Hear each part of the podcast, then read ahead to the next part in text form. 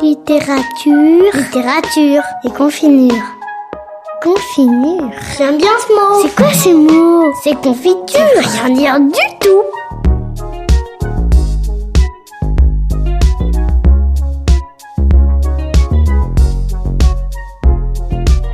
Littérature et confinure. Caroline Pastorelli. Yes.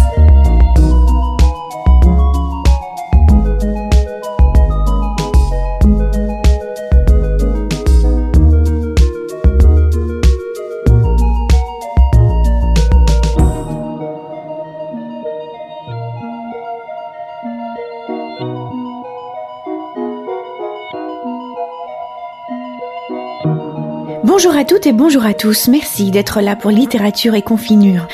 Nous sommes nombreux à avoir lu, non, dévoré, ce prix Goncourt de 2013, Au revoir là-haut de Pierre Lemaître. Pourtant le sujet, la Grande Guerre, les personnages, deux anciens poilus, le thème, le patriotisme, les dépouilles des militaires, ne semblaient pas à première vue conduire à un tel succès populaire.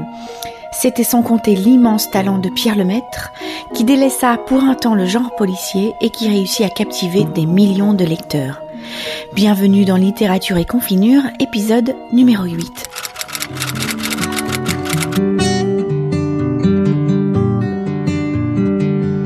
Avril 1912, ma femme, mon amour. Un an s'est écoulé depuis ce mauvais jour où j'ai ma terre. Je suis parti soldat, comme on dit maintenant. Je reviendrai te voir. D'abord de temps en temps, puis pour la vie entière. Au revoir là-haut est le grand roman de l'après-guerre de 1914, de l'illusion de l'armistice, de l'État qui glorifie ses disparus et se débarrasse de vivants trop encombrants, de l'abomination érigée en vertu. Ainsi l'éditeur présenta-t-il le roman à sa sortie. Je ne pourrais venir sans doute avant l'été. Les voyages sont longs quand on les fait à pied. As-tu sarclé la Ne va pas la laisser manger par les chardons. Le voisin prêtera son cheval aux moissons. Écris-moi quelques lignes.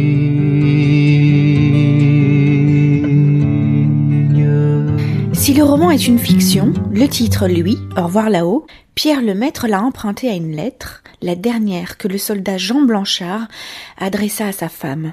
Injustement fusillé pour l'exemple en décembre 1914, l'un des six martyrs de Vingré, les appellera-t-on plus tard, finissait sa lettre par Au revoir là-haut, ma chère épouse. Hiver 1913, mon mari, mon amour, tu ne viens pas souvent, sans doute sont trop courts. Qu'on te donne. Mais je sais que c'est dur, 50 lieues marchant pour passer la semaine à travailler au champ.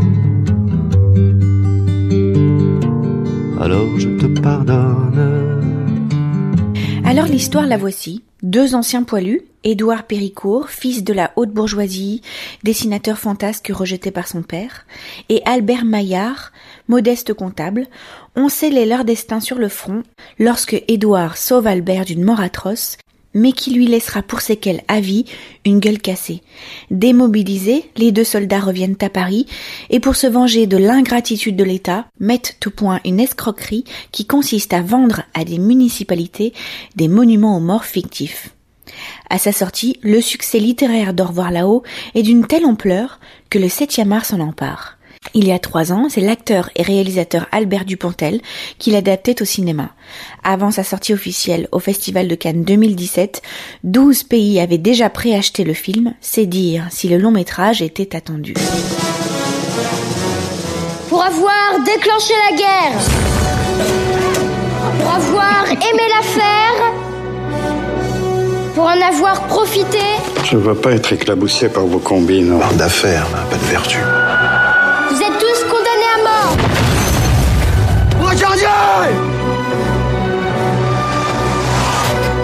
lui, ça fait quatre ans qu'il t'attend. Ton père, il sera content que tu rentres de la guerre, même avec le visage un peu esquinté. Et maintenant que la guerre est finie, tu veux disparaître. Il ne reste rien de lui. Si.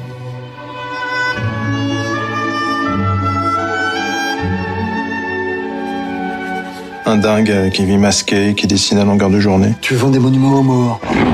Il dit non aux vivants. Ah, c'est bien, c'est bien. Et après? Il dit on se barre avec la caisse.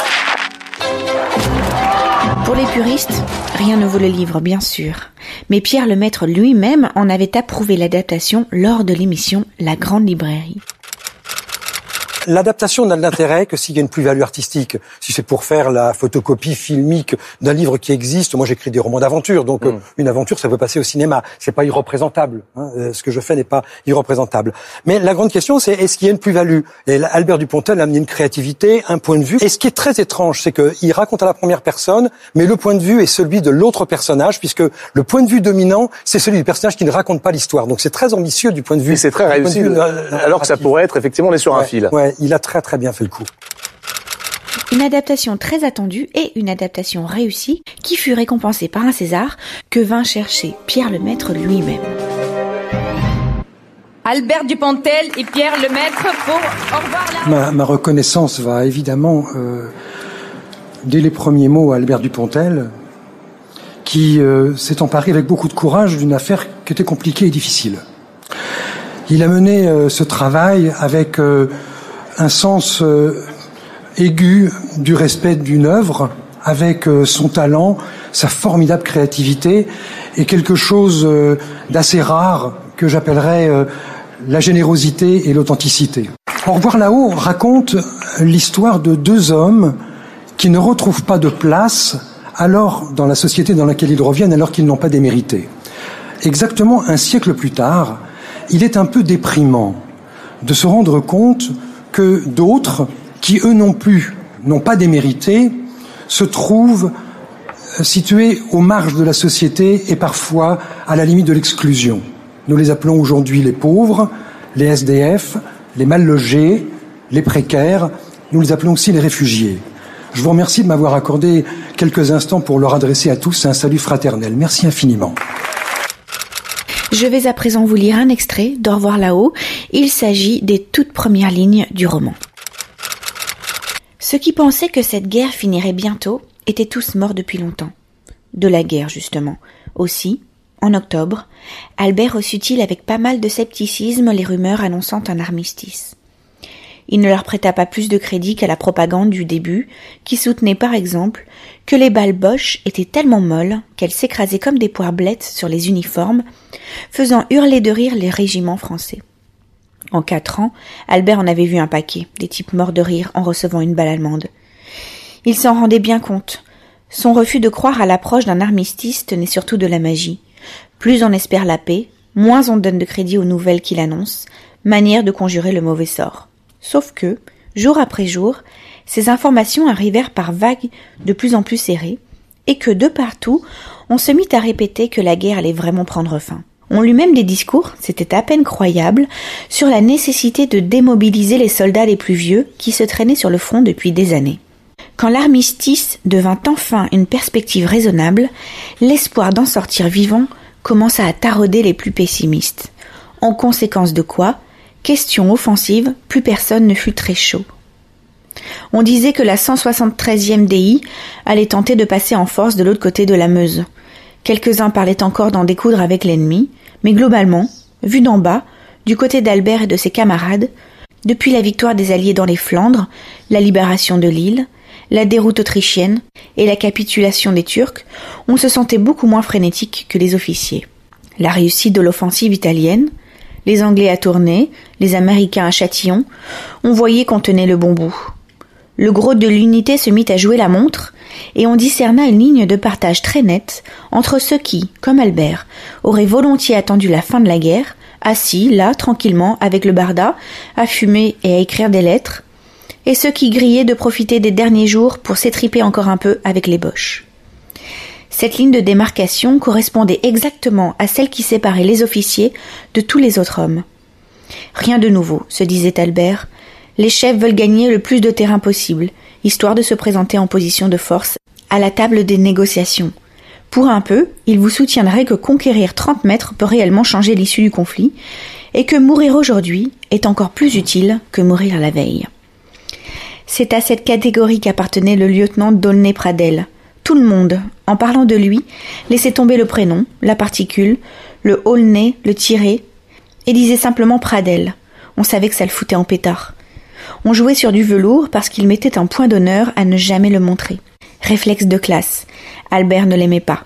Peut-être parce qu'il était beau, un type grand, mince, élégant, avec beaucoup de cheveux ondulés d'un brun profond, un nez droit, des lèvres fines, admirablement dessinées, et des yeux d'un bleu foncé. Pour Albert, une vraie gueule d'empeigne. Avec ça, l'air toujours en colère. Un gars du genre impatient, qui n'avait pas de vitesse de croisière. Il accélérait ou il freinait, entre les deux, rien. Il avançait avec une épaule en avant, comme s'il voulait pousser les meubles. Il arrivait sur vous à toute vitesse, et il s'asseyait brusquement.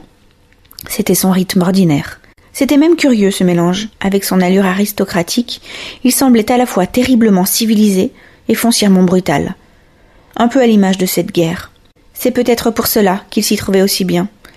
Avec ça, une de ses carrures, l'aviron, sans doute le tennis. Ce qu'Albert n'aimait pas non plus, c'était ses poils. Des poils noirs, partout, jusque sur les phalanges, avec des touffes qui sortaient du col juste au-dessus de la pomme d'Adam. En temps de paix, il devait sûrement se raser plusieurs fois par jour pour ne pas avoir l'air louche. Il y avait certainement des femmes à qui ça faisait de l'effet, tous ces poils, ce côté mâle, farouche, viril, vaguement espagnol. Rien que Cécile. Enfin, même sans parler de Cécile, Albert ne pouvait pas le blairer, le lieutenant Pradel, et surtout, il s'en méfiait. Parce qu'il aimait charger, monter à l'assaut, attaquer, conquérir lui plaisait vraiment. Depuis quelque temps, justement, il était encore moins fringant qu'à l'accoutumée. Visiblement, la perspective d'un armistice lui mettait le moral à zéro, le coupait dans son élan patriotique. L'idée de la fin de la guerre, le lieutenant Pradel, ça le tuait. Il montrait des impatiences inquiétantes. Le manque d'entrain de la troupe l'embêtait beaucoup. Quand il arpentait les boyaux et s'adressait aux hommes, il avait beau mettre dans ses propos tout l'enthousiasme dont il était capable, évoquer l'écrasement de l'ennemi auquel une dernière giclée donnerait le coup de grâce, il n'obtenait guère que des bougonnements assez flous, les types opinaient prudemment du bonnet en piquant du nez sur leur godillot. Ce n'était pas seulement la crainte de mourir, c'était l'idée de mourir maintenant. Mourir le dernier, se disait Albert. C'est comme mourir le premier, rien de plus con. Or, c'est exactement ce qui allait se passer. Vous venez d'écouter le début du roman Au revoir là-haut de Pierre Lemaître qui obtint le prix Goncourt. Le livre n'est pas téléchargeable en PDF gratuitement, mais le confinement va se lever progressivement dans les prochains jours. Il sera alors possible d'arpenter à nouveau les rayons de nos chères librairies. J'espère que ce petit bout de lecture vous aura permis tout de même de vous évader de votre canapé. Je vous souhaite à tous une bonne journée et je vous dis à très bientôt.